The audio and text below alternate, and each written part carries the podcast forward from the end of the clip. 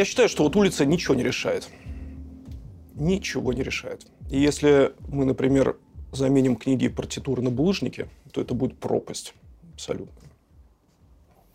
Я не понял этого тезиса. Но э, вы сами выходите на улицу.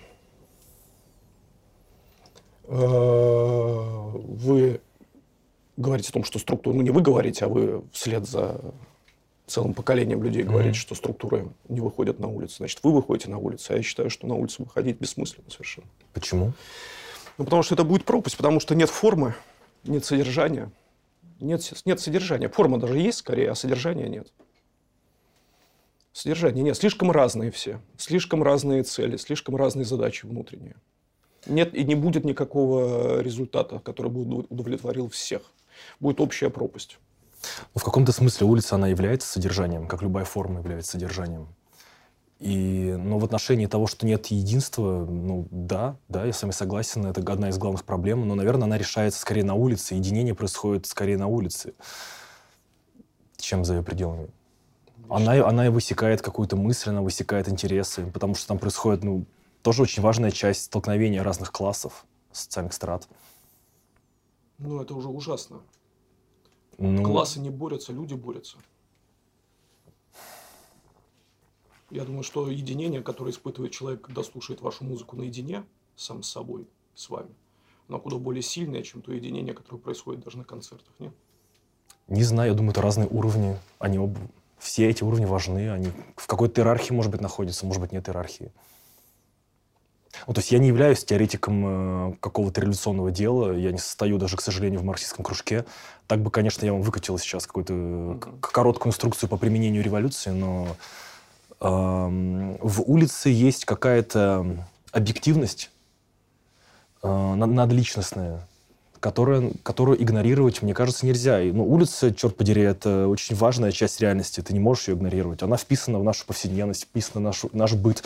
А, наверное, любые преобразования, они начинаются с повседневности, они начинаются с таких каких-то эм, фундаментальных вещей.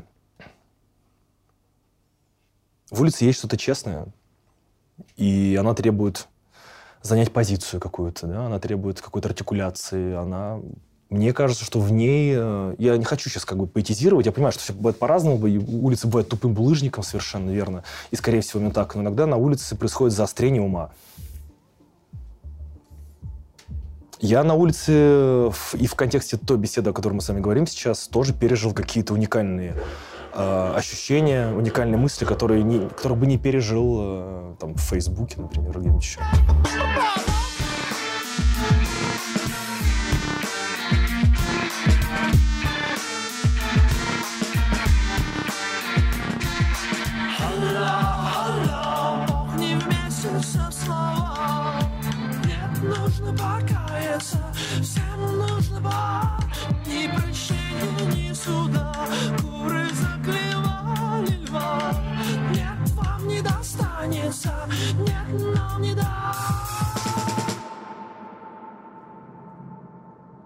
Мне кажется, что улица – это сплошное лукавство, как все левое движение. Вообще вот все, что происходит с середины 60-х э, годов в Европе, в России, в Штатах. Все левое движение э, – это сплошное лукавство и э, это эгоизм, это эгоцентризм чудовищный абсолютно. Левое движение – эгоцентризм? Абсолютно. Ну, а что не есть эгоцентризм? В, как, в какой идеологии он отсутствует? В православии есть эгоцентризм? Я думаю, когда человек понимает, что в человеке есть что-то большее, чем человек. Так любая идеология – это попытку какой-то объективации, какая-то попытка трансценденции. Разве нет? Нет. Нет. Мне кажется, что любой уклон влево или вправо – это лишь свидетельство кризиса э, христианства.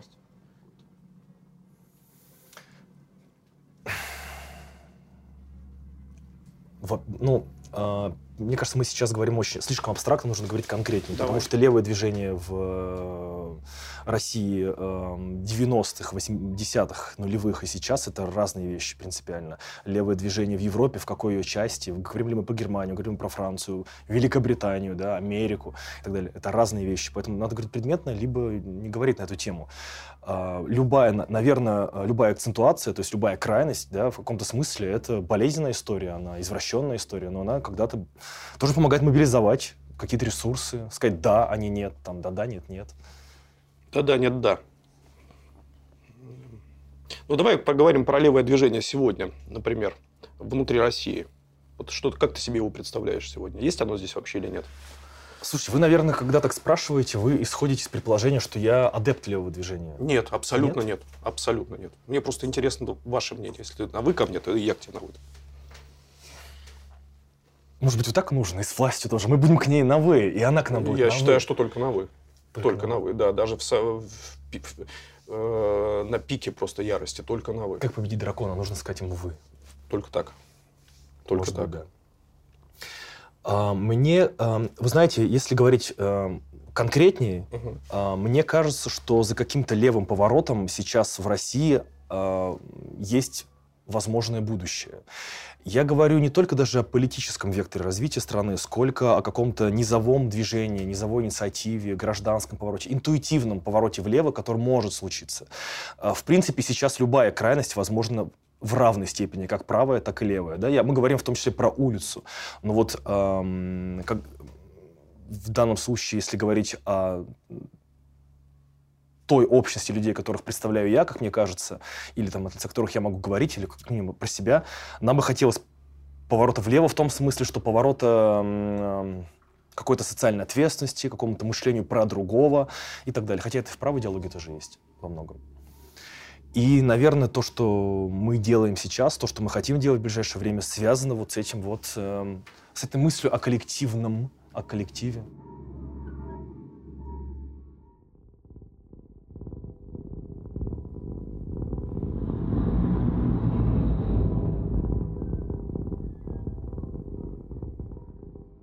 Тебе не кажется, что в тот, э, вам не кажется, что в тот момент, когда, ты начина, э, когда вы начинаете говорить о, э, о том, чтобы нужно обратить внимание на другого, пожалеть другого, пригреть другого, начинается лукавство в том смысле, что ты перестаешь в первую очередь задавать вопросы самому себе, а ты-то кто? А вы-то кто такие? Вот вы как себя, вы ради чего это все делаете? Как вы себя ведете? Э, порядочные вы люди или непорядочные, честные вы люди или нечестные. То есть все вопросы обращены к кому-то, куда-то, но не к самому себе. Да нет, не так происходит все. Ты говоришь через себя, ты говоришь... э, ты- если ты приходишь к этому вопросу, какие вы, как живете через собственный интерес, через собственную невозможность не задать этот вопрос, тогда он, естественно, тебя предполагает. Как бы звук проходит через тебя, он параллельно как лавина собирает все твои переживания и выходит вопросом другого человека. Поэтому я не, я не вижу здесь такого отделения свое, чужое, ты, я, он. Это, это целостная система. Если этот вопрос формируется искренне, он тебя подразумевает, прежде всего. Я могу сказать... эм, У меня, на самом деле, сначала такой вопрос к вам. Эм, Почему вы меня пригласили второй раз на это интервью? На меня очень сильное впечатление произвела ваша последняя работа «Яблонный сад». Мне кажется, что она э, очень точная во всех отношениях. С точки зрения текста, с точки зрения визуального ряда, музыки, вас самих. Вот, э, что очень важно. Вот, как- какими я вас вижу, и то, и то, что вы там делаете в кадре. На меня очень сильно, даже- более сильное впечатление произвел клип, чем запись в альбоме.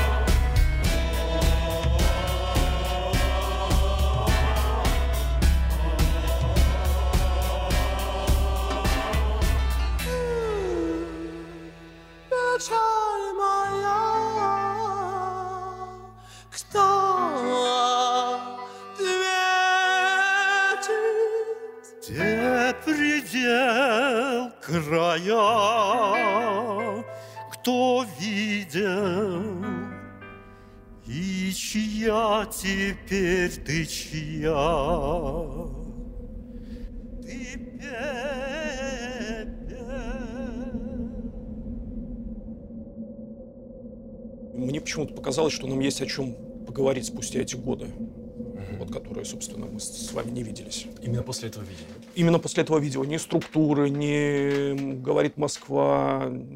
Нет, может быть, это совпало со временем, с тем, что за последний месяц произошло. Ну, вот так вот. Ясно. Потому что я в первое время, то есть, скорее наоборот, побаивался. Я думал, что, не дай бог, случится какая-то повторная встреча, потому что...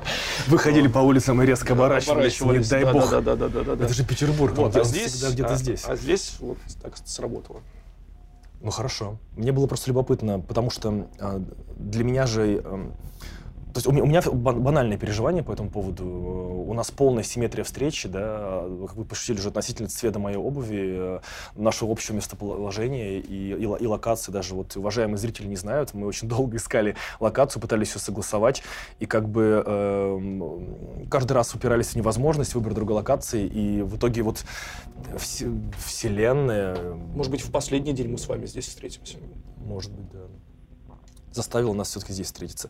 И это очень интересный момент уже, это какая-то симметрия, которая... Это получается, лабораторное исследование, которое позволяет нам выявить перемены. Если при, при всех сохранившихся исходных данных, каковы изменения внутренние, например. Ну, вот я придумал заранее заготовку такую, что хотел остроумно ее бросить в качестве ну, в начале, что в это, возможно, это случай, когда мир изменился больше, чем вот мы с вами, чем сидящие за этими столами. Что даже как бы мы не, не поспели за ним, типа мы такие же, ничего нового сказать нечего, а там уже происходит на улицах. эм, А вы думаете, мир больше изменился, чем мы с вами? ну, есть такое ощущение, да, конечно. А я не согласен. Я также раскладываю там свои носочки по полочкам и так далее. То есть, а, а мир там уже другими категориями мыслит как будто. Ну, при чем здесь носочки? Вы же носочки внутри себя раскладываете, наверное, чуть иначе, чем Нет, ну- три года назад. Нет, есть, такое, есть, есть ощущение, как бы несоразмерность, э, нечеловеческий масштаб перемен происходящих сейчас, за которыми как будто бы личность вообще не может поспеть, да, и А у меня к вам такой вопрос. Э, Вот э, то, что происходит, вы во что-то верите? Я даже не спрашиваю, во что. Ну, вы верите во что-то? я думаю, да. То, что происходит сегодня, война, э, она разрушает вашу веру или укрепляет ее? М, Ну, наверное, укрепляет. Наверное, укрепляет. Кристаллизирует тоже.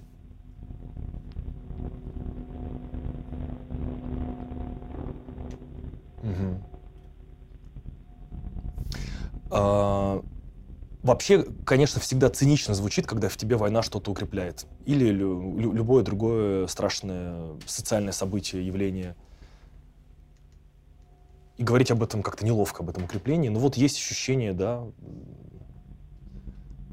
того, что я на чем сидел, на том сижу. Буквально в переносном смысле. У меня еще возникла, знаете, какая идея? А Вы вот этот э, выход этого интервью у Юрия Дудя с Фейсом, который тоже э, симметрично повторилось спустя годы, вы какую-то э, какую-то параллель подразумевали, когда меня приглашали? Я признаюсь вам честно, Да. искренне абсолютно. Я не смотрел ни первое интервью Юрия Дудя с Фейсом, Мгм. ни это не стал смотреть. Мне Мгм. Фейс, честно говоря, ничего личного абсолютно, но я нет ни одного повода, зачем бы я стал это смотреть. Мгм. А вы смотрите Юрия Дудя? Слушайте, я смотрел несколько выпусков, и как раз, наверное, не те, которые стоит смотреть, потому какие что обычно интеллигенция говорит про вы- выпуск про Колыму и какие-то подобные, а я вот как-то не посмотрел, я, я потребляю попроще контент, видимо. А Фейс любопытный персонаж, э, артист. И на самом деле причина, по которой я, для, я согласился сюда прийти, отчасти связана с тем, что вербализировал этот артист э, у этого видеожурналиста. Потому что мне, э, если в прошлый раз, если я пришел к вам, и беседа э, струилась очень странными потоками, фрактальными, отчасти потому, что я не шел с каким-то э, с какими-то конкретными мыслями, которые я хотел изложить. Я ждал э, вашей подачи. А подача м, либо не попадала в меня, либо попадала в, как- в неожиданные места, и я реагировал скорее импульсивно, чем рационально. А в этот раз мне захотелось прийти с определенным, ну не стейтментом, но как бы мне, я подумал, что я знаю, что я скажу, примерно, в случае чего. В случае чего, если мне не понравится вопрос, я буду валить свою тему просто. Я буду говорить, несмотря ни на жужжащую машинку и так далее. А, и во многом как раз тогда под впечатлением от того интервью мне хотелось сказать, э, указать, произнести ну, другие вещи, которые, может быть, находятся на периферии сейчас общественного дискурса. Они озвучиваются, они звучат, но, может быть, не так ярко. Не факт, что это ярко прозвучит, но есть желание что-то сказать в противовес. Вот. Давай об этом поговорим. Давайте. Начинай. А, вы, да, вы должны были как-то четко почувствовать это и спросить меня. Ну ладно, я начну сам. А, если серьезно, то меня немножечко огорчило направление мысли этого артиста, который, с одной стороны, его позиция выглядела как позиция одного из лидеров, одного из лидеров поколения. А, его глаза лучились, как у человека, который чувствует, что за его а, жестом следит большая аудитория. И Ты он... имеешь в виду последнее интервью? Последнее или... интервью, да. Mm-hmm. Последний жест отъезда и так далее. Mm-hmm. И, э, то есть это, это, это некоторый э, возможный вектор развития. И как бы он имеет на него полное право. Аудитория, которая последует его примеру, имеет на это полное право. Мне просто хочется вот чуть по-другому высказаться. А, в, в, во времени, когда все рыхлое, очень хочется нащупать какую-то стратегию поведения. Правда. И стратегия должна быть долговременной. По крайней мере, она, она должна казаться долговременной и давать мне э, возможность системного приложения сил в одну сторону какую-то, да, чтобы что-то сдвинулось. И вот я, с одной стороны, как и многие мои друзья, мы первое время обменивались сообщениями, в которых слово «стыд» фигурировало. Фрустрация, какое-то ощущение переживания, чувство вины и так далее. Но вот меня почему-то, может быть, это проблема с моей эмпатией или моим устройством личности, довольно быстро это состояние отпустило. И далее а люди по инерции вступали со мной в схожий диалог. И меня это, к сожалению, стало раздражать. Я пытался понять, почему. Но вот одно из объяснений в том, что эта позиция не кажется мне продуктивной. То есть, а что дальше этого самоуничижения? Что дальше? Как, какое действие? Даже если мы исходим из того, что это неправильно, то, что происходит, мы хотим что-то изменить, какое действие мы предполагаем из этой позиции? Эта позиция слабая, к сожалению. Пусть определенный этап горевания, я понимаю эти фазы. Но вот я так к этому отнесся. То, что предлагают ряд артистов своими действиями, и вот в частности э, этот э, музыкант Иван, повторюсь, я отношусь к нему с симпатией и совершенно никак не оцениваю как, как художественного деятеля. Он, во-первых, предложил эм, побег как единственный, не побег, отъезд, как единственный способ существования в современной России. И я просто я пытаюсь банально, как э, школьник, рационализировать это действие. Получается, если это основная стратегия для молодежи, не, э, чувствующей себя сейчас некомфортно в стране под названием Россия, нам всем этим там, ну, нескольким миллионам люд, людей взять и покинуть страну, отказаться от собственной идентификации русского человека, россиянина и так далее, э, таким образом обескровив казну Российской Федерации. То есть насколько это оптимальный путь развития? Вопрос. Во-вторых, что меня огорчает, он провел жесткую дифференциацию. Вот есть э, люди, э, которые говорят, которые занимают просто миролюбивую позицию, и эти люди недостойны уважения сейчас. А есть люди, которые говорят, называют вещи своими именами, что там, это там, условное вторжение, есть такой-то агрессор, давайте говорить его прямо.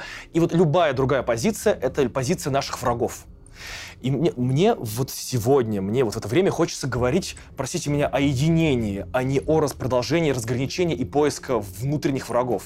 То есть, когда внутри 10% а, населения страны, мы продолжаем делить себя на проценты и бравировать какими-то там, а, какой-то степенью радикальности, то мы только разбиваем возможное ядро, которое могло бы остаться или не остаться, но как-то существовать дальше. Да? То есть вместо того, чтобы искать точки соприкосновения, мы эм, пролетарии, в общем, никак не соединяются. Как бы ни старались. И мне показалось это важным артикулировать сейчас, да, что я просто говорю от лица э, сейчас э, людей и ну, музыкантов, коллектива, э, которые представляю, который решил остаться в стране и который ну, не хотел бы даже рассматривать возможность э, отъезда, кроме как каких-то гастролей творческих, художественных. И мы понимаем, э, что по стране сейчас рассеяны там, сотни тысяч фрустрированных людей, чьи ценности разбиты в пух и прах. И нам бы с ними как бы всеми поговорить, нам бы всем собраться, нам бы как-то успокоить друг друга, нам бы погоревать вместе, а вместе погоревать, да, держать друг друга, а уж потом набраться сил для какого-то решения действия, которое каждый примет для себя. Да? Оно может быть общим это решение действия и так далее. И вот эм, почему-то наиболее ярко окрашен эмоциональный жест, который сейчас мы наблюдаем, да, это жест самоотречения и отъезда. Он может быть, он может иметь право, да, но он обычно связан с э, вычеркиванием остальных людей, которые так не поступили, вот, из лона героев.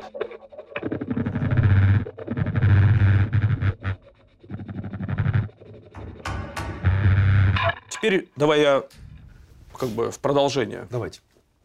Первое, по поводу стыда. Вот я тебе могу рассказать о своих э, переживаниях.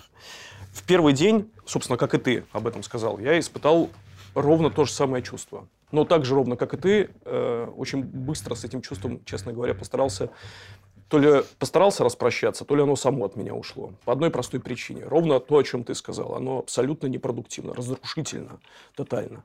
Я помню, что я на второй или третий день позвонил э, Сакурову, Александру Николаевичу. Ну, просто вот когда надо совет какой-то, знаешь, такой, я звоню тем, кому в этом смысле совершенно доверяю. Я говорю, что делать? Вот, вот работать. Работать, продолжать делать ровно то же самое, что, что, ты, что вы и делали всегда. И в этот момент вот эта мысль о том, что вера моя должна не разрушаться, а укрепляться исключительно, она была связана именно вот с этим, с э, тем, что чувство стыда, оно все равно и так с тобой всегда, но ты его отставляешь в сторону и продолжаешь заниматься ровно тем, чем ты занимался. Вот так это примерно выглядело. По поводу отъезда.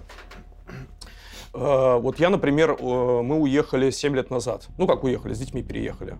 Э, и так далее, и так далее. И я никогда в жизни не воспринимал это как иммиграцию. И более того скажу, я, например, всегда старался сторониться иммиграционных сообществ и так далее, и так далее, потому что есть в этом во всем что-то такое, знаешь, какое-то не, не чувство несчастья, а как будто бы обостряется все самое худшее, что есть в человеке, оно почему-то именно вот в иммигрантских сообществах, именно в сообществах начинает очень остро проявляться.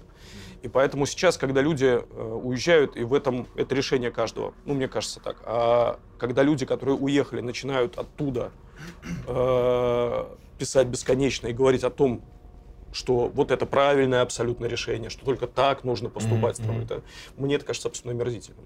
Омерзительным, я просто другого слова подобрать не могу. Ну, почему-то появляется такое ощущение я вот не знаю, я тоже испытываю не то чтобы презрение, я испытываю какое-то пренебрежение.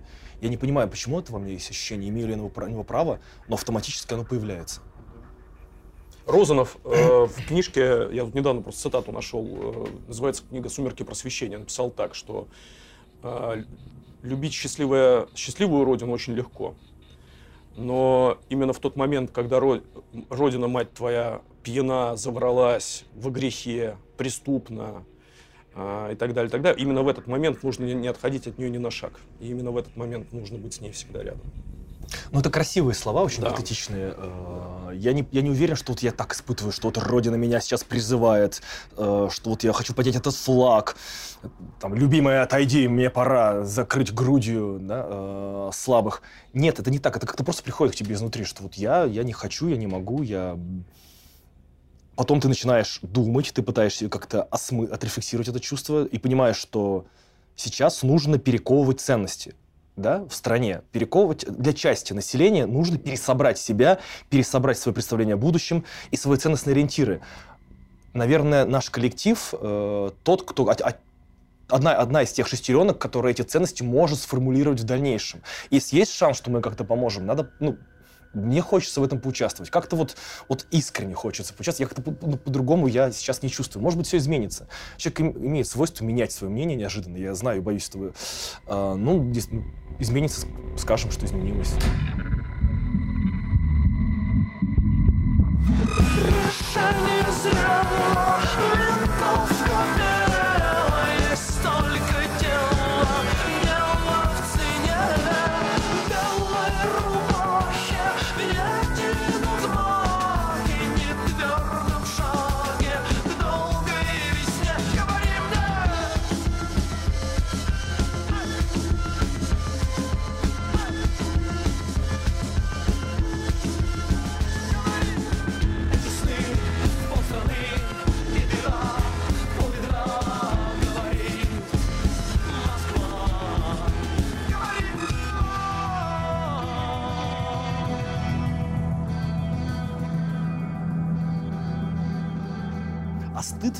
Эта вечно стыдящаяся интеллигенция, она, по крайней мере, нашему народу не внушает уважения, и, за этим стыдом не пойдут.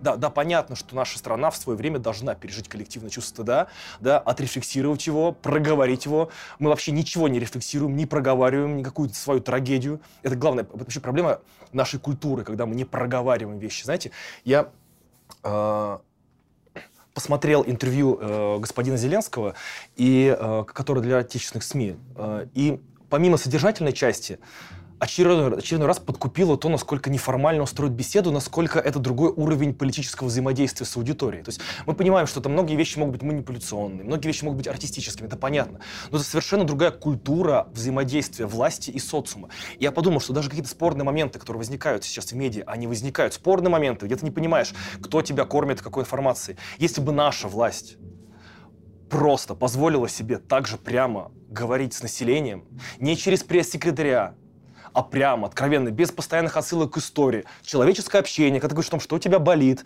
а, а, а, за что ты переживаешь, где ты признаешь свои ошибки. Вот просто живой поток слов. Но у нас наше государство на протяжении уже столетий да, возвело эту стену. Мы не можем, это непосредственное общение, сложно представить, официоз да? То есть если мы говорим, мы говорим, если, с нами говорят, то сверху, с позиции вот такого монолога, лекционного монолога, который полностью мою субъектность, субъектность народа вычеркивает нахрен. Абсолютно согласен с тобой, совершенно согласен. Я испытал ровно те же самые чувства. И от интервью с Зеленским, и по отношению к э, нашим руководителям.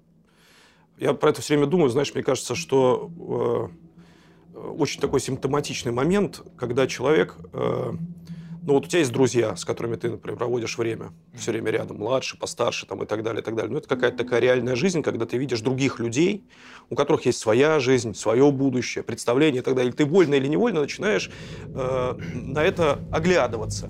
И взгляды твои формируются в соответствии с этим. А когда человек все время находится один, рядом нет детей, рядом нет внуков, рядом нет никого, в этот момент ты остаешься наедине с историей. И вот оттуда все эти речи, понимаешь? То есть человек разговаривает не с людьми, с живыми, а он разговаривает вот с историей. С концептом. С концепциями, с идеологиями, с э, прошлым там, и так далее, и так далее, и так далее. И оттуда вот это ощущение вот этого мертвого, мертвого языка абсолютно, понимаешь? Угу. Вот такое ощущение у меня. Когда диалог строится как параграф из учебника по истории. Да? Абсолютно. Очередные. Абсолютно, да. И других собеседников у тебя как будто бы и нет. А их, видимо, и на самом деле и нет. Вот мне кажется, что если бы мы изменили лингвистический уровень взаимодействия с друг другом, да. нам бы уже, уже бы произошло что-то, какая-то важнее, очень важная перемена в нашей стране. Вообще, в, в принципе, конечно, э, вот мне кажется, что сегодня, в, в последние недели, месяцы и годы происходит эм, в нашем государстве происходит очень откровенная игра с символами, э, со словами, с понятиями и вообще с означаемыми и означающими. И эта игра становится в кризисные моменты настолько э, откровенно грубо сработана, что я боюсь, даже самый обычный потребитель, там, филистер, он спустя время это почувствует. То есть мне кажется, что наше эм, государство сейчас заложило основы для очень больших проблем в будущем, когда ценности, которые оно артикулирует, они проявят свою, как бы, ну, давайте говорить проще, все самое сложнее, я говорю, надо говорить проще, понятнее. А, мы, мы, мы на массовом уровне перестанем верить в базовые понятия, что это слово значит вот это, потому что мы видели, как в, в режиме онлайн значения слов пере, менялись, переворачивались. Вот мы берем сакральную георгиевскую ленточку, сакральную георгий для многих, да, даже там, либералов, левых, правых, кого угодно, она все равно имеет большие сакральные коннотации, личные. И на глазах у всего общества мы таким движением руки расширяем значение этой ленточки в, очень широко. Да? То есть она, она выходит на латинские слова, она выходит в, в современное, в настоящее врывается. И эта операция не проходит бесследно. Да, то есть поколение, молодые ребята, школьники, там, десятилетние ребята, 15-летние, 30-летние, 60-летние, они видят эту манипуляцию. Если сейчас они не замечают этого факта, да, то в, в дальнейшем они понимают, а, так это слово может и это, значит и это. И возникает на, на общественном уровне понимание относительности любых ценностей, что они конструируются. Когда ты видишь, как при тебе это конструируется, возможно, у тебя появляется прививка. Я помню, я преподавал раньше в школе э, на заре своей жизни в Петербурге. А что и ты преподавал? Историю. И простым действием, э, это банальный прием, им пользуются многие преподаватели. Я просто давал два учебника с одним и тем же. Один 94 года, второй там, 2014 года. Ну, я не помню точные даты. И один, один и тот же текст примерно, но текст по-разному написан. И текст говорил сам за себя. Ученики поднимали на меня уже совершенно другие глаза, совершенно другими вопросами. А, И вот э, наше время нам само подкидывает вот эти вот... вот понятие одно значило раньше, а вот теперь по-другому, да? А раз оно изменчиво, значит, все изменчиво. А можно я тебе вопрос задам? Э, Ты говоришь, что нужно менять стратегию. Э, Да. Нужно... э, Давай тоже проще. Нужно научиться разговаривать с людьми, с народом. Во! Важная тема, хотел про нее поговорить тоже. Вот как ты себе это Пример, можно пример? Давай. Вы видели наш клип 20? Да, конечно. Да? Это попытка. Это попытка. Вот я был очень огорчен, когда эм, с одной стороны ряд слушателей написали «да не верю», да знают ли они, что такое вот эта зарплата, эм, что это за попытка поиграться в... 15, 15, а хотелось 20. Да, поиграться. То есть они не поверили, что, в принципе, нас эта тема искренне интересует. По-моему, все очень честно было. А, спасибо, если так считаете. А, а другая часть просто не посмотрела. Мой батя не стучал, за слово отвечал, затем завод металл, где получал. В сентябре 15, в октябре 15, в ноябре 15, но хотелось 20.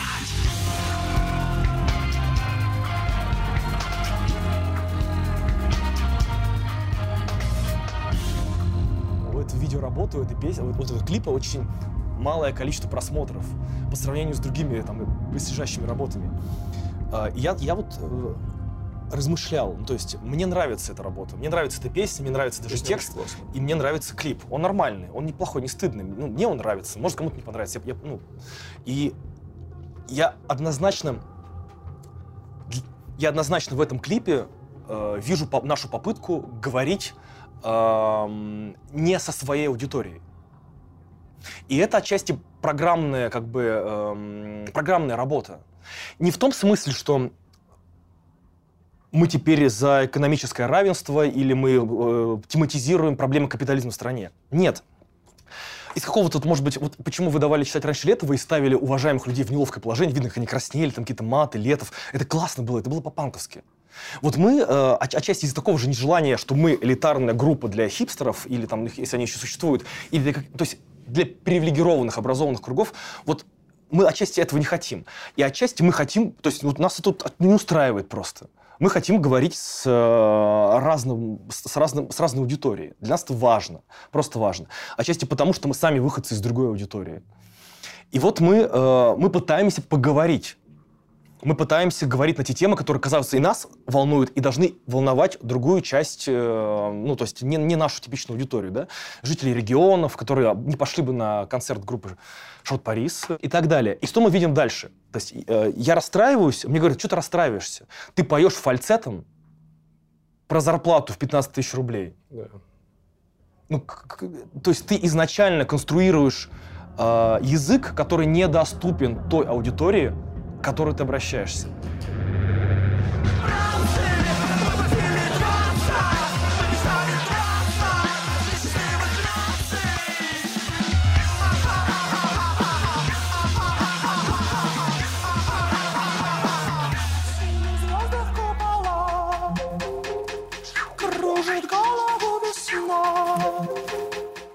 Ищет горе мужика.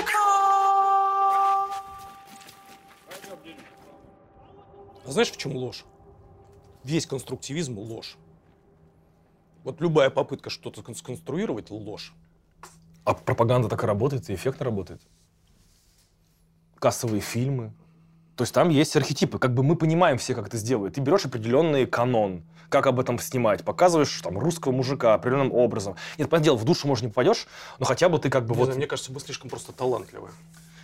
Наверное, когда конструкциями начинают заниматься всякие долбоебы, все как-то работает. Ну, потому что это, может быть, конструкция не получается, и поэтому это срабатывает. А вы, как талантливые конструктивисты, понимаешь, талант не это самое, не задавишь. Вот он все равно прорастает. И, и это как было не нужно, так и будет не нужно. Блин, это классное объяснение. Я теперь всегда буду говорить, это потому что мы талантливы Да. слишком. Да. Мне бы хотелось, чтобы было такое объяснение. Меня что здесь волнует? Я вот хочу как бы э, посоветоваться с вами, там, с аудиторией, кото- которая эту тему затронет. Вот, смотрите, у меня реально батя, который работает на заводе, работал, ну, проработал 35 лет на алюминиевом заводе, он получал примерно такую сумму рублей. И примерно о другой сумме мечтал. Моя сестра прямо сейчас в Новокузнецке работает на алюминиевом заводе, на металлургическом заводе за СМК. Прямо сейчас получает похожую сумму. То есть это как бы эм, часть моей семьи прямо сейчас. Вот прям мы с ней перезваниваемся, я часто ему предлагаю ему, говорю уволиться там и так далее, натыкаюсь на непонимание, зачем и так далее. Ну вот это, это как бы... Ты вот- считаешь, что именно эти слова и нужны? да не знаю, Сестре нет, я, я имею в виду, вот, я, я говорю про как бы вот, э, меня, меня это болит. Я иду, и я хочу поговорить с сестрой, я хочу поговорить с отцом, с- да, таким образом я говорю со своей семьей, с, там, с поколением предыдущим, с которым я согласен, не А согласен. ты часто к ней приезжаешь, так, к сестре? Я, ну как, они вместе, они недалеко друг от друга живут, каждый раз, когда я в Новокузнецке, я в, гос- Ну, ты когда ее последний раз видел, сестру? в ноябре прошлого года, Ну, пять месяцев назад. Хрен его знает. Может быть, это... Ну, если ты... Вот у меня, по ощущениям, мне кажется, что э, я даже, собственно, на своих ошибках, я теперь оглядываюсь назад, потому что я всех уже похоронил. Вот с, тех, с той стороны, к кому я мог приехать, условно говоря. Я сейчас понимаю, что э, ничего назад не вернуть. Я ни в чем себя в этом смысле тоже, знаешь, как это, это не то чувство вины, с которым я теперь, ну, я просто понимаю, что, наверное, э, я мог бы почаще приезжать просто. И, может быть, даже ничего не говорить, просто приезжать-то почаще, понимаешь, а не искать... Э... Блядь, все это не так, не знаю. Сейчас сам говорю, и до конца не могу... э, В этом тоже не вся правда. Если бы все, блядь, было так просто, понимаешь? Нет, я не хочу никого научить ничему. Я, Я, сам с хочу- собой сейчас, не, я в себе сейчас исключительно, то есть вот ты мне с- рассказал, я на себя это все спроецировал. Ты же задаешься вопросом, я пытаюсь на него найти ответ. Мгм. Вот. Э, Я считаю, что в этом смысле, то есть попытка научиться разговаривать с народом э, песней и клипом 20, это, блин, ну, молоко. Это не, это не, это не может быть разговор. Это не, это не язык, на котором разговаривают с людьми. Это безумно талантливая вещь, которая сделана вашей группой так, как я, еще раз говорю, как я ее всегда слышал, как я ее всегда любил. И это вот с точки зрения текста, мне кажется, настолько же честно и талантливо, как и сад сделано. Потрясающе абсолютно. Спасибо. Но это не разговор с людьми. Это не... Вот важный пункт, который хочу задать вам, и, и- не только вам. Давайте вот поговорим все вместе об этом сейчас. Я не хочу говорить с народом, потому что это вот Я уже, понимаю, это вот кто-то другой понимаю, будет говорить да. с народом. Да, я хочу говорить с понимаю. широкой аудиторией, Да, в том числе с той, которая обычно, ну, да. Не понимает таких, как я, на таком языке. И вот я хочу диалога. Я хочу не переучить мою сестру, которая прекрасная женщина, и мне много бы чему у нее поучиться. Вообще очень много. Я вообще так не ставлю. Мне есть- я хочу говорить на... об- Я хочу искать общие точки соприкосновения. Не как э, рэпер Фейс, который говорит, вы плохие, то есть вы так не сделали, это слабая позиция, вон. Я, мо- моя стратегия это остаться сейчас здесь или, или, или уехать, но пытаться здесь выстраивать комьюнити новое, новые сообщества, через низовую инициативу. Рухнули НКО, различные организации. Давайте создавать другие, да, вне государственные объединения, которые позволят нам существовать, выстраивать горизонтальные связи, не вертикальные, а горизонтальные. И вот я, как артист, пытаюсь нелепо, может быть, неудачно эту стратегию реализовать. Я понимаю, она пока не работает. И я понимаю, что вот я упрости текст, если ты хочешь вещать на широкую аудиторию. Не пой фальцетом, что ты как пидор, ей-богу. Пой. Тем более я вообще баритон, я могу петь ниже, не- я как бы ниже должен петь. Даже природно. А я себя там поднимаю. Ну, там и так далее. Может быть, там попроще тематику, там, э, покрасивее картинку и так далее, что кто не показываешь, все от нее так устали. И я тут думаю, тогда я конструирую вместо какой-то образ под мое понимание широкой аудитории, и в этом меня нет. Если я хочу диалога, значит, в этом должен быть я. Да. Значит, я не могу отказаться от своей личности, от своей специфики, от своего языка. То есть я хочу прийти как вокалист Шорт-Парис, как Омегин Николай, и говорить вот так, да, и с фальцетом, и в ответ услышать что-то, да, и что-то, ну, то есть диалог на равных. Они не должны от себя отказываться, и я от себя. Коля, мне кажется, Я что... не- А если я здесь выкурю сигаретку, это будет пиздец?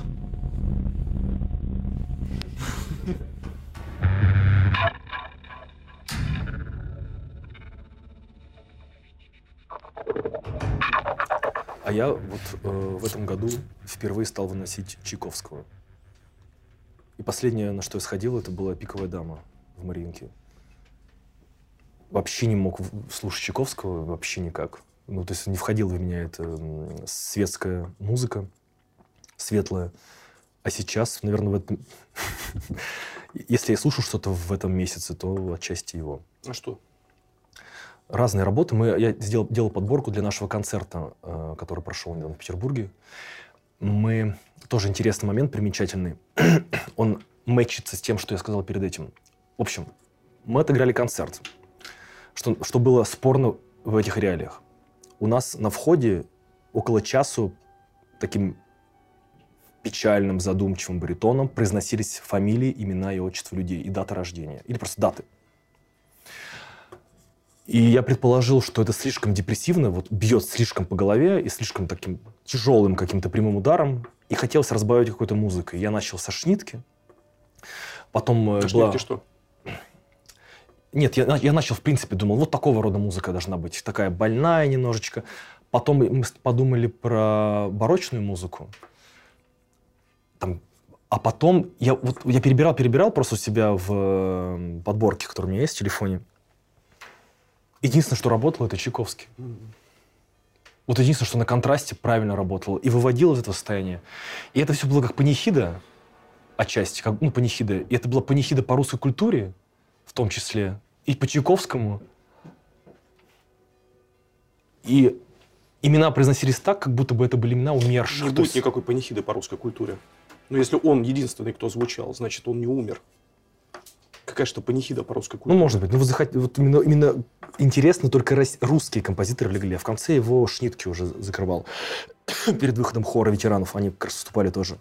Интересно, что? Что люди подумали, что это умершие в какой-то войне, все зрители, а это были фамилии, имена зрителей. То есть мы взяли базу билетов, Класс. которые ну, поменяли отчество, чтобы не нарушать закон э, там, о разглашении личной информации, и просто отпевали всех нас.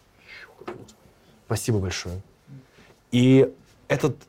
э, Я не к тому, что я рассказываю, какие мы молодцы, как мы эффектно придумали, вот, послушайте, а к тому, что вот как бы вот о такой работе, по крайней мере, сейчас можно говорить, когда мы рефлексируем, что произошло, когда мы сочувствие выражаем друг другу, но не для того, чтобы плакать и ничего не делать, а для того, чтобы собраться или пересобраться и действовать дальше.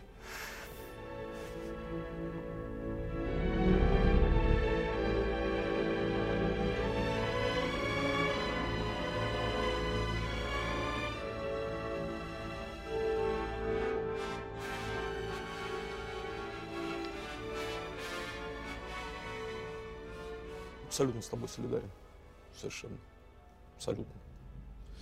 Могу только реплику сказать по поводу русской культуры. Я сейчас, знаешь, о чем подумал? Я почему до, до этого про это не думал. Может, это и ложная мысль, но все равно озвучу.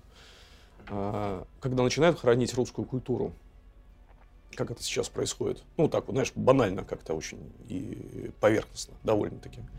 Я вот думаю, что Петр Ильич, например, э, да, не, да ну, не, не важно, не Петр Ильич, не важно, Рахманинов, Прокофьев, там кто угодно и так далее, и так далее. Ведь они писали свою музыку в том числе и во время невероятных человеческих катастроф, которые казались таким же концом света, как то, что кажется нам сейчас. Степени. Просто мы Некоторые выжили. из них, да. Просто мы выжили. Вот знаешь, о чем я тебя хочу спросить? Скажи, пожалуйста, тебе не кажется, что когда мы ставим вопрос так вот, стратегии поведения, и надо научиться разговаривать с людьми, а не надо ли нам сначала признаться в том, что мы все являемся э, в какой-то степени свидетелями, а может быть даже больше и участниками антропологической катастрофы? Мы не знаем вообще с- ни самих себя, ни с кем мы вообще имеем дело. Мы даже не представляем себе, что есть человек сегодня. Вот этот вопрос, что есть человек. На него там сто лет назад отвечали одним образом, а если сегодня его задать, его знает вообще, что есть человек сегодня. Ну, не знать, что такое человек, это нормально. Я бы не драматизировал ситуацию. Мне кажется, что в истории человечества такие ситуации, они... Это одна, ну, одна большая катастрофа, с одной стороны. Это странно говорить, что это нормально. Это кризисный момент. Мне кажется, человечество выживет. Мы придем к новому пониманию себя, к новому обнаружению себя. Это новое понимание человека рухнет, снова разобьется в дребезги, и так будет всегда. Есть чудесная концепция американского социолога Питера Бергера, который говорит о том, что у человека нет врожденных природных инстинктов. А если есть, то они преодолеваемы. Наша жизнь не предопределена. И мы вынуждены сами конструировать себе инстинкты, свой мир, с помощью культуры. Но культуру создал сам человек, а не природа. И поэтому культура неизбежно рухнет. Рухнет моральные ценности, нравственные ценности. И мы будем плакать, потому что мы-то думали, что они вечные, ведь мы забыли, что мы сами их придумали. Человек забывает, что он сделал сам, или стирает память об этом, говоря о том, что это придумал Бог, это снизошло, или это придумали предки когда-то, которым через... Ну, то есть человек забывает, а Бог помнит. Ну хорошо, оппонируй. Я считаю, например, что так или иначе, сколько бы мы Бога не хоронили, мы все равно находимся в пространстве и времени или находились до последнего времени в просто, таком в мире христианской культуры. Так или иначе. Мы Да. это кто? Ты, я, Ну, наверное, мы с вами, да. да, вся Европа, э, в том числе и континенты, которые заселялись европейцами и так далее. Люди, которые принадлежат вот авраамической, одной из авраамических религий, Ну, вот скажем одно из так. авраамических, да, Да, соглашусь. и так далее. А, Но, знаешь, как э, философ Мартынов, тут мы с ним какой-то беседе говорил, что наступил этот момент, когда Хайдегер э, говорил, что э, обез- не обезвоживание, а безбоживание, знаешь, э, безбожие. Ну, то есть Бог покидает этот мир. Мы просто оказались в мире, в котором Бога нет. Я когда вижу, слышу вот эти бесконечные объявления цен, что мы за раненого заплатим миллион рублей, за погибшего заплатим 7 миллионов рублей. Ведь я себя давлю на мысли, а ведь человек может в какой-то момент начать реально а, эту торговлю, понимаешь? Чем пиздец. Так он всегда ее начинал на протяжении всех тысячелетий существования, и он будет ее вести. Социум будет накладывать запрет все больше и больше. Дай бог, при правильном развитии степень ограничений будет проникать во, вс- во все большее количество сфер жизни человека и гуманизироваться. В нашей стране крайне нужна гуманизация, вот как раз субъектность человека, чтобы мы от человека исходили, а не из трансцендентной концепции. Знаете, какая штука была? Мне кажется, что вообще Россия — это страна с колоссальной метафизикой. Да. Она, э, я, я сейчас говорю с иронией, к сожалению, мы, наш, наш народ, включая вот нас с вами, крайне предрасположен к метафизике и падок на нее. Вот помните, в, уже ближе к финалу «Волшебной горы» Томаса Мана, там э, Ганс слушает э, пластинки, и одна из них — это последняя опера Радамеса из «Аиды», э, когда они погружаются в могилу и поют последнюю песню. И он с помощью слов автора э, рефлексирует. Это же жесть. Меня могильной плитой придавило с любимой. Мы сейчас будем умирать от голода по очереди, друг на друге. Потом, наши, потом гнить друг на друге. И потом два скелета им вообще плевать. Да? Э, почему, кто эти э, по отношению... То есть это жо- рационально, это страшная ситуация. Но с помощью музыки мы романтизируем этот момент и испытываем просветление. Мы снова и снова хотим пережить этот момент. То есть вот тяга к поэтизации, к красивым, к сверхидеям, ну это же любовь. Но они же вместе. Но они же вместе там, я не хочу думать про смерть и разложение. И не отбирайте у меня эту, эту, эту романтику, эту красоту.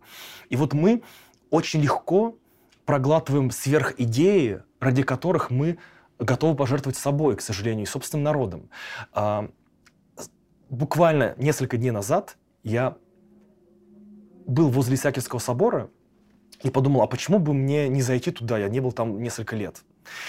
И было время свободное, и я эм, пошел на экскурсию, прослушал.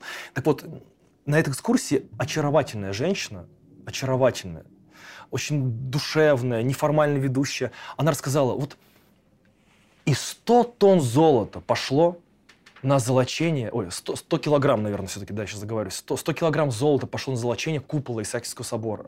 А процесс создания был очень сложный, этого купола. Ведь э, выпари- э, в процессе созда- э, золочения выпаривалась ртуть. И большинство мастеров, которые проводили золочение, сильно надорвали здоровье. Но зато и спустя больше, чем 150 лет сияет наш купол Исаакиевского собора. То есть зазора для грусти в ее речи не было вообще. Мы как бы по касательной упомянули то, что там, я, то есть несколько семей потеряло кормильца, несколько семей получило мужей э, инвалидов, которые мучились от этих ужасных паров.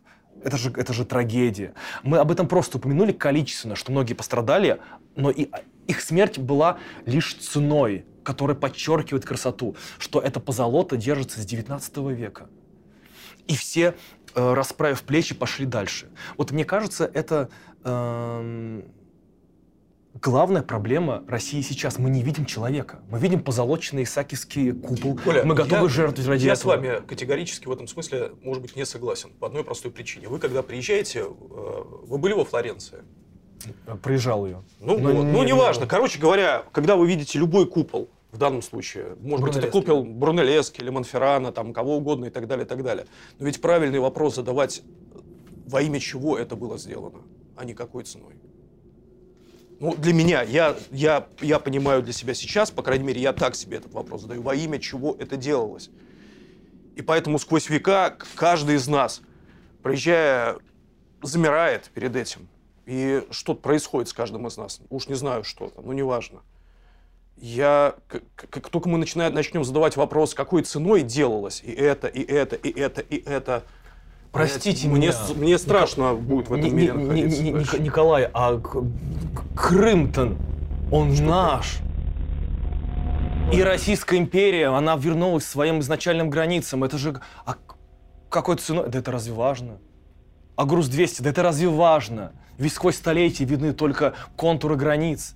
Вот, на мой взгляд, простите меня за эмоциональность, я, наверное, буду потом смотреть и думать, что ты так говоришь эмоционально? Быстро, споко- успокойся. Успокаивайся.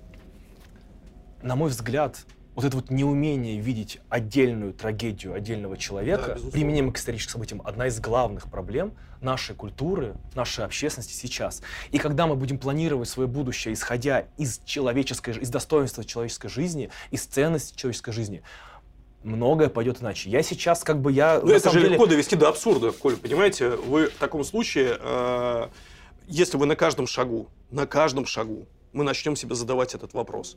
На каждом шагу. Мне сложно будет себе представить этот мир. То есть я понимаю всю красоту этой концепции. Даже не красоту, а ее правильность, справедливость там, и так далее. Может быть, даже с точки зрения э, того, с чего мы начали. Но мне кажется, что это... э, блин, какая-то ловушка. Вы в какую-то Я, ловушку я меня понимаю, затягиваете. э, я не воспитывался Вы- на софистах, но есть что-то в затягиваете, пацифистах, вы да? меня не з- нет, вы меня затягиваете в какой-то в Бродский. капкан. Вы меня в какой-то капкан затягиваете.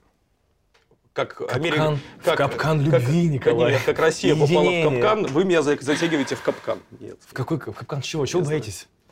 Я боюсь, что это. Боитесь потерять ценность э, э, Исаакиевского собора? Я думаю, то, что вы, вы в данном случае эти все вещи должны не могут артикулироваться вот как, Николай, как мы можем, концепция общей жизни. мы можем, Этого- когда планируем этого покраску купола, исходить из того, чтобы ни в коем Этого случае быть ни не один может. строитель не пострадал. Этого можем? быть не может. Когда экскурсовод говорит про это, да, безусловно, этому нужно отводить время и так далее, и так далее. Но когда ты рассказываешь про купол Монферрана, когда ты говоришь про купол Брунеллески, не может быть центральной мыслью э, твоего рассказа это повториться не должно.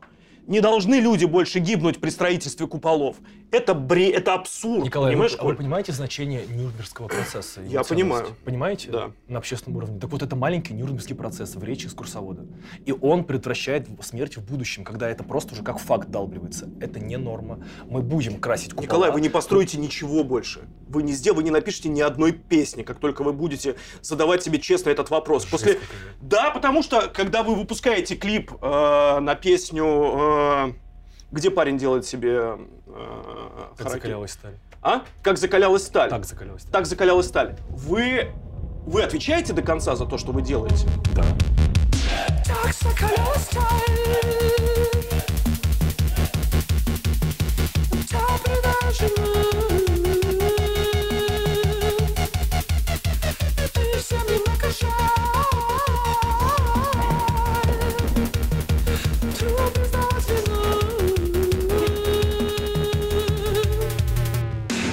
Уверены в том, что каждый, увидевший этот клип, условно говоря, не погибнет при строительстве этого купола?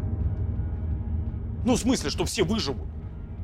Что это будет, ну, как бы считано как антимилитаристское высказывание.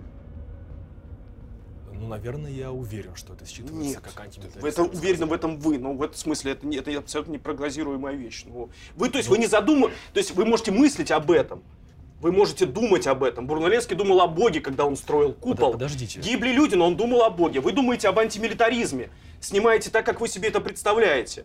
Но вы не знаете, как это, ну, как, как, куда эта пуля летит в, в Николай, конечном когда счете. мы говорим о несчастном случае, я вас понимаю, мы этого предвидеть не можем. Когда мы не можем предвидеть последствия своих действий в дальнейшем, запрограммировать их, я понимаю вас. Я говорю о том, когда мы на общественном уровне понимаем как норму жертву человека во имя идеи. Это является нормой. Понимаете? Ну, она, Когда ну, мы ну, не ли когда мы не запи- не- не ставим давала понять, что запятую. это норма. Она уделила этому мало времени, ну, то есть мало внимания в своей речи. Она- Но она не подразумевает, что это норма. Экскурсовод выстроил иерархию ценностей, на которых человеческие жизни были намного ниже, чем золото на куполе. И для меня это проблема. Вы, ну, вы можете считать по-другому. Я считаю по-другому.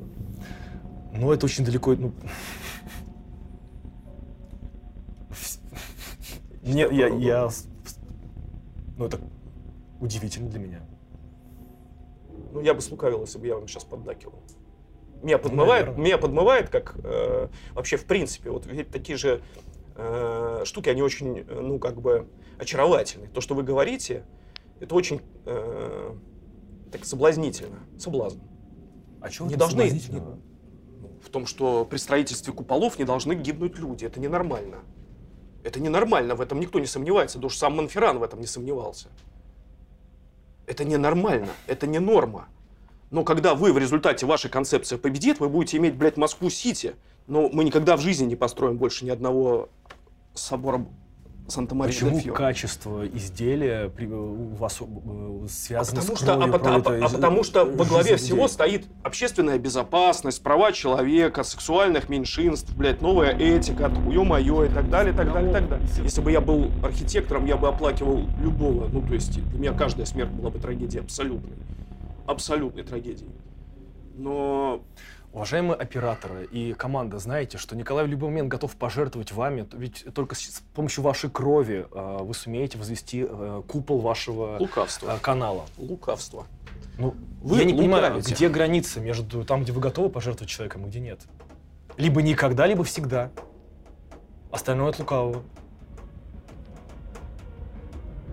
Понимаете, Николай, когда вы снимаете клип «Так закалялась сталь»,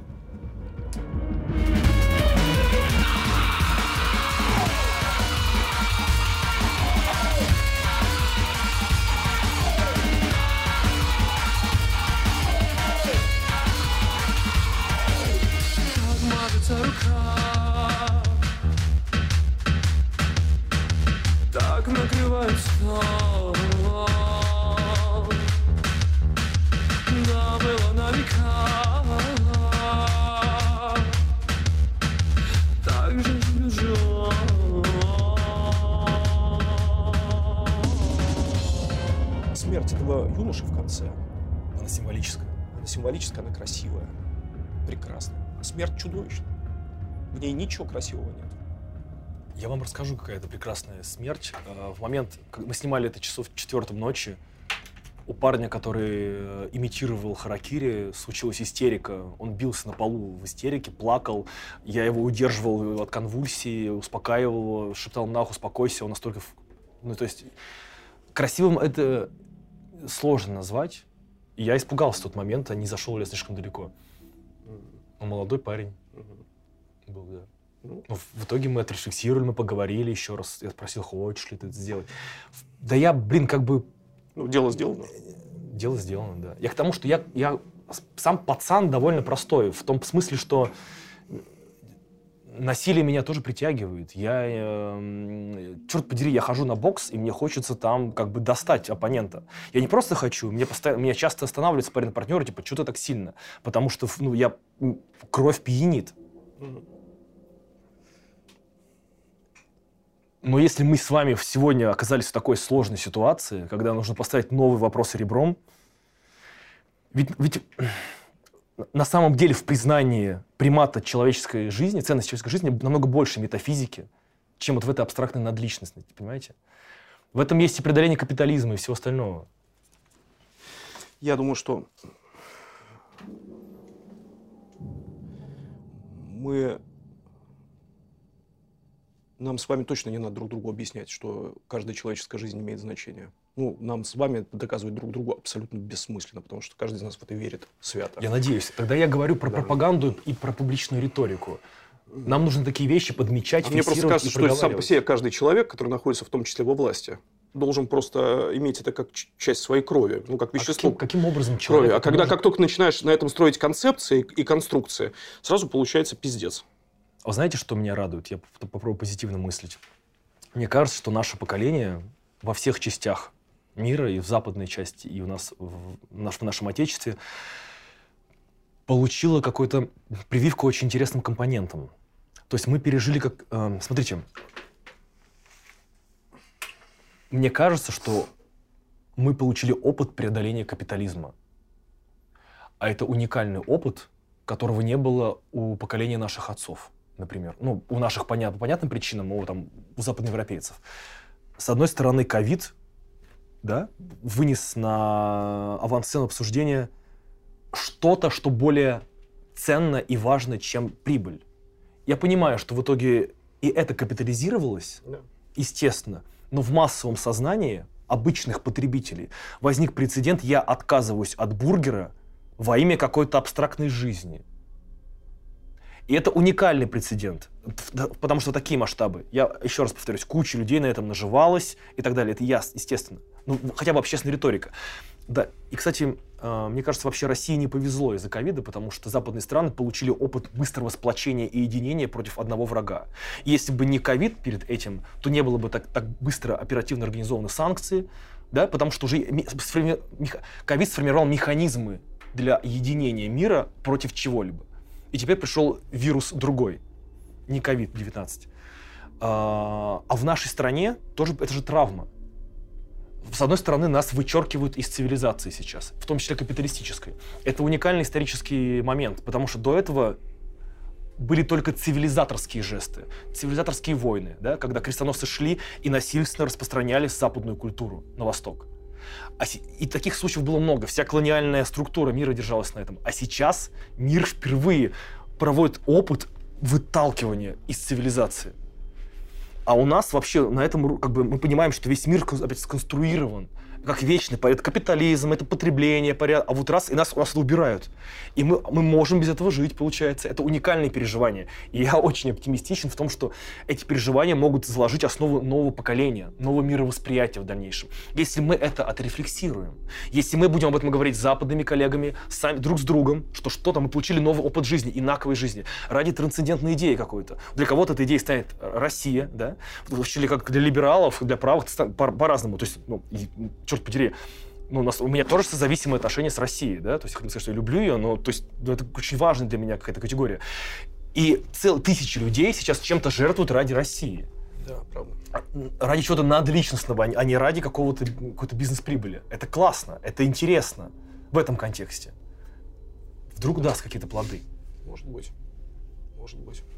И когда старое воз- возрастное поколение смоет, вот как бы лет через 15 посмотрим, 20. Смоет грубо звучит, я вот так и про отца своего говорю. Ну, вот когда время придет другое. Это может проявиться.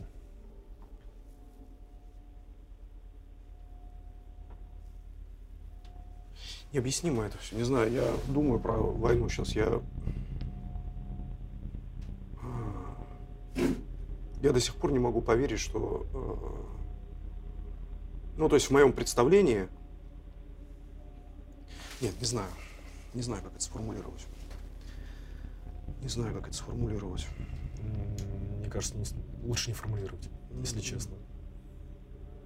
Витгенштейн нам завещал это. Да, да, да, да, да.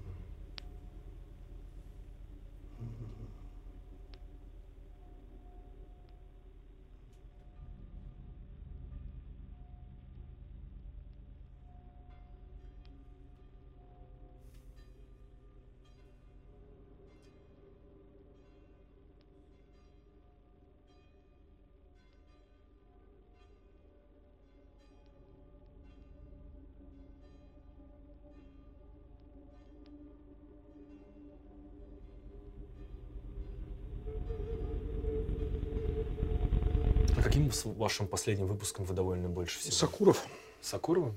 который вот сейчас был где-то, мгм. я, я считаю, что это один из лучших выпусков.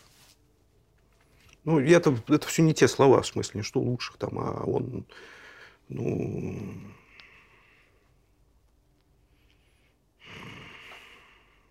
Ну, как-то мы смогли и, и не то чтобы себя выразить, а максимально передав его э, Мгм. и себя заодно как-то передали. Вот себя отодвинув в сторону. Вы говорите про команду сейчас в целом. Вообще да, в целом, ну, ну в целом, конечно, конечно, конечно. Себя задвинув, как бы вот, убрав, сосредоточившись исключительно на ровно то, то, о чем ты говорил. Да, вот сосредоточиться на, как бы на человеке сосредоточились. Вот. И мне в этом смысле, я еще раз говорю, вот, вернувшись на два шага назад, кажется, что нет, здесь никакого не может быть такого, знаешь, э, ну, любая конструкция, люб- лю- любая конструкция будет хрупкой. Любая конструкция будет хрупкой. Либо ты честен Я перед самим, согласен. перед самим собой. Это возвращаясь вот к этой песне, собственно, и к этому клипу э, 20. Э, Ну, не, ну, как бы не, не- если ты действительно ставил перед собой задачу этим достучаться до, до, до кого-то, мне кажется, это просто ложно поставленная задача какая-то. Почему? Нет, Ну, я мне Ну, это это, это, это самое главное, то есть самое главное, что случилось, ты, ты э, э, честно сформулировал и сделал э, то, как ты это чувствуешь, как ты это переживаешь. Но, Но этого Но- недостаточно.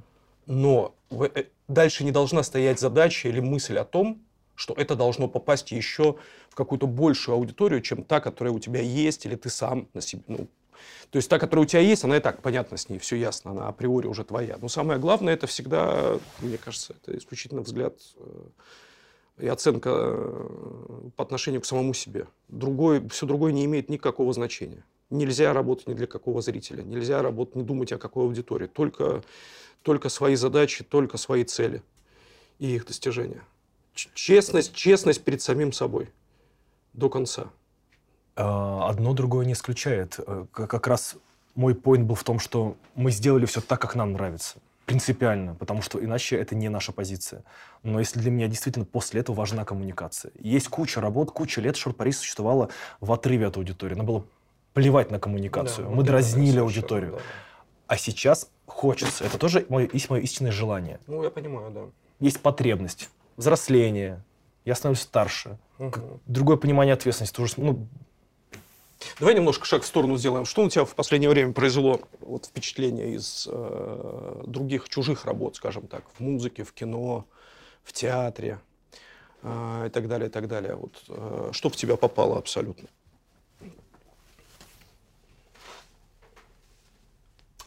Вот сегодня я слушал э, Шуберта Липа. Песня у него есть такая.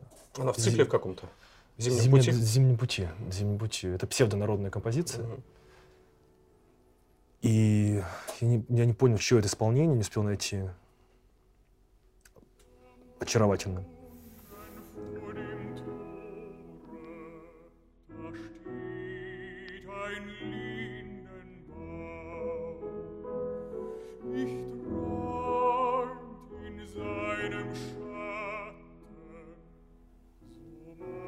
Что в меня попало еще?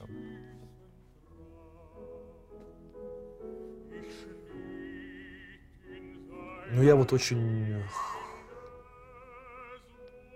Блин, я скажу, что мне попало еще. Я сейчас хотел сказать, смотрите, я хотел повыпендриваться. Я перечитал Эсхила э, в декабре и просто провалился заново, потому что до этого я, типа, софокал. Я говорю, круто, Эсхил не очень. Это все, это все будет чушь позерство. Я провалился в бокс.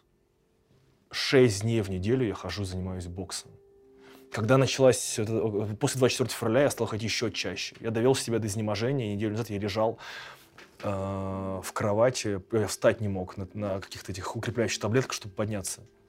Какая там музыка? Я там, мне парни пишут, что текст написал, нам нужно записывать. У нас дедлайны говорят, а я устаю дома перед зеркалом до следующей тренировки, чтобы делать там всех.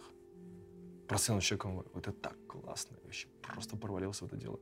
Зато час до тренировки, несколько часов после, я не думал о происходящем и был даже местами счастлив. Какой схил.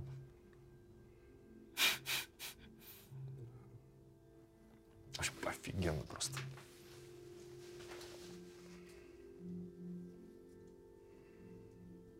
Я еще в теннис играю. Я теперь э, большой? большой. Я теперь тренеру звоню и вру. Говорю, я не могу прийти, я устал, там у меня дела. да не, получа, не, не получится, к сожалению. Вы знаете, он сейчас просмотрит же это еще, может быть. Да, я говорю, я, я устал, что-то мне нужно гастроли там готовиться, а я просто понимаю, что я не выдержу, и мне тренировка бокса для меня в приоритете сейчас. Вот я тебе рассказывал, что мы переехали 7 лет назад. Мне никогда в жизни так не хотелось верну- вернуться в Россию, как э, в дни, когда все началось, когда война началась. Потому что деды все здесь. Ну, вот все деды, там, Сакуров, ну, то есть те, кого я люблю прям по-настоящему, потому что мои все поумирали. А вот Нарштейн, там, Сакуров, Клейман, все здесь. И хочется в эти дни быть рядом. И вот в этом смысле быть, знаешь, э, пускай даже не продолжателем традиции, но, ну, просто как бы так вот, блядь, вот, стать просто рядом, плечом к плечу, что называется. Они Мгм. никуда не уедут по самым разным причинам. Ну, вы занимаетесь историографией в каком-то смысле, ваш канал.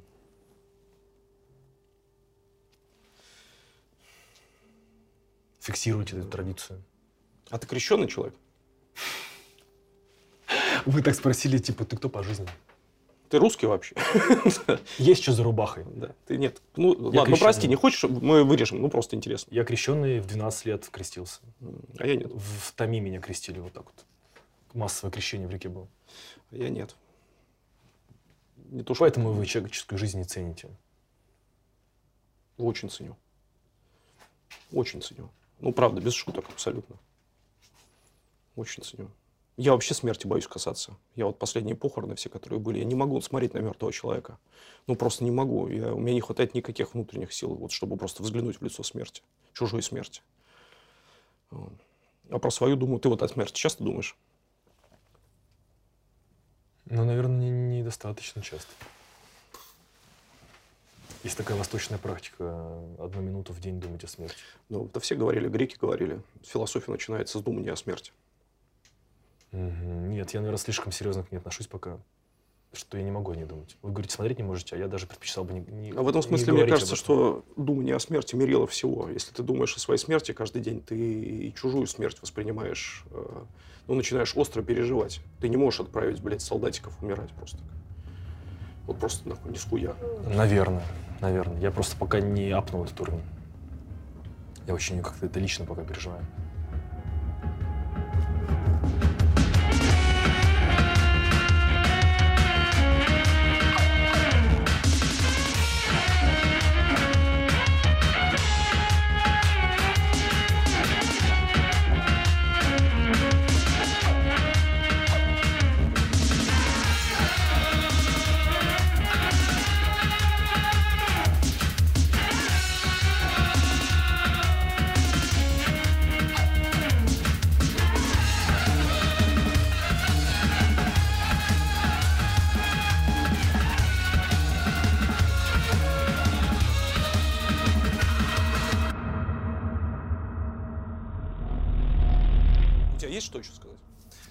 Я бы хотел структурирование все это заложить. Я переживаю, что слишком э, эмоционально Структура всё не это- выходит на улицу. Блин, вот, вот это хук. Ну, допустим. Хорошо, если мы говорили про честность, про какую-то в попытке диалога, то, наверное, мы ее проиллюстрировали. И, возможно, мы проиллюстрировали невозможность Я диалога. мокрый насквозь. Честно говоря, как будто я с тобой боксировал. бы. Я мечтал услышать эти слова. Спасибо, Коля. Спасибо. Спасибо. А давай этот самый попробуем. Я не занимаюсь боксом, но я в настольный теннис играю. В смысле, а при чем здесь это? Ну, Давайте тогда это. Нет. В пятнашке. Не, может, в пятнашке. Нет, пятнашки нет. Давай, Армун, давай попробуем. Да я ни разу в жизни не делал. Ну, блядь, ну давай. Сами столы. Что за токсичная маскулинность? Ну, блядь, вот так. Типа, я хочу публично... Да вы под сто пудов готовились. Нет, я, я серьезно тебе говорю, я ничем не занимаюсь. Блин, у меня палец выбитый, ну ладно. Кто против кого сейчас? Вы же понимаете, если проиграю, я забракую монтаж в любом случае. Ну ладно, да, это, это... А зачем? Почему просто мне? Ну я не знаю, мне просто захотелось, я тебе предлагаю, клянусь, я даже не про это не думал, ну просто почему-то захотелось. Ну давай, ну нет, так нет. Да давайте, ну интересно. Приблизимся к народу, блядь. Диалог это когда не боишься проиграть. Конечно. И оказаться неправым. Я очень боюсь проиграть. А рукой можно так делать? Как? Нет! Вот так, опусти туда. Окей. Раз.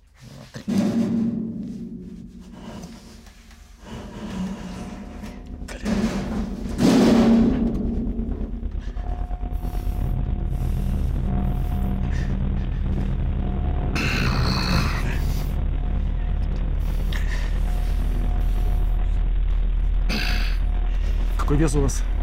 83. А у тебя? 76.